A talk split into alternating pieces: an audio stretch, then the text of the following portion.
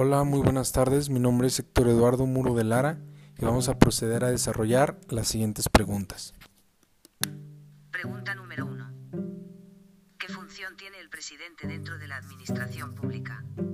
Bien, si hablamos del presidente dentro de la administración pública, podemos ver que sus atribuciones están concedidas por el artículo 90 al 93, así como el artículo 89 en su fracción segunda. Podemos decir que el presidente es como el director del Poder Ejecutivo, que la administración pública es una herramienta de la que se vale para cumplir con su servicio.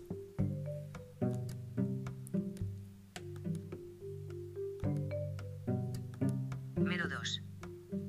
¿Cuáles son las políticas públicas propuestas por el gobierno en relación a la seguridad pública? Bien, si hablamos de las políticas propuestas por el gobierno de la seguridad pública, sin lugar a dudas la de mayor trascendencia es la referente a la Guardia Nacional. Esta política pública surge por la desconfianza que se tiene hacia las instituciones civiles y a su vez la credibilidad que tiene la milicia dentro de nuestro país. Respecto de sus atribuciones constitucionales, podemos decir que los artículos en los que tenía incidencia ya se reformaron, por lo que plenamente está dentro del marco constitucional. Ahora bien, hablar de si es apropiado que un ente militar se encargue de la seguridad pública implicaría un debate muy candente.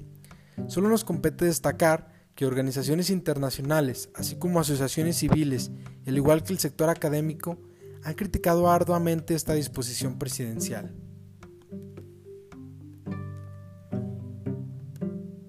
Pregunta número 3.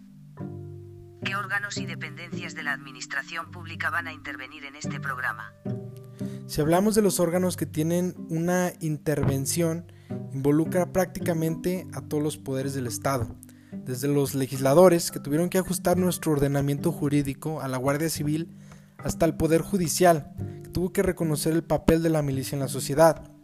Respecto a las dependencias de la administración pública, pues podemos mencionar a las secretarías directamente involucradas, es decir, eh, la Secretaría de la Defensa Nacional, la Secretaría de Gobernación, etc.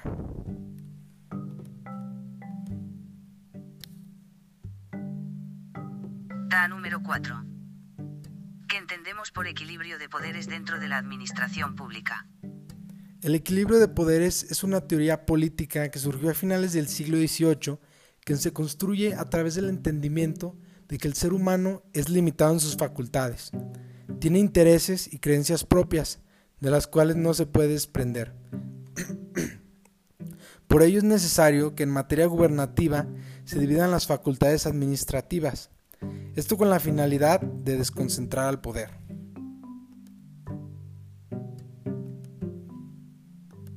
Finalmente, pregunta número 5.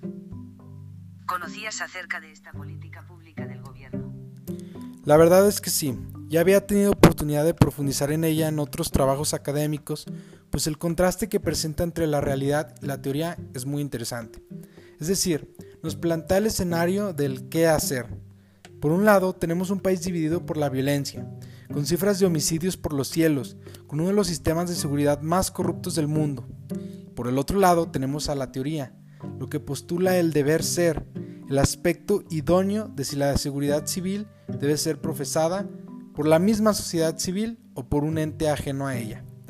Bueno, considero que en ocasiones existe una brecha muy marcada entre la teoría y la realidad, y este tipo de reflexiones nos ayudan a, a poder conjuntar de forma efectiva ambas esferas.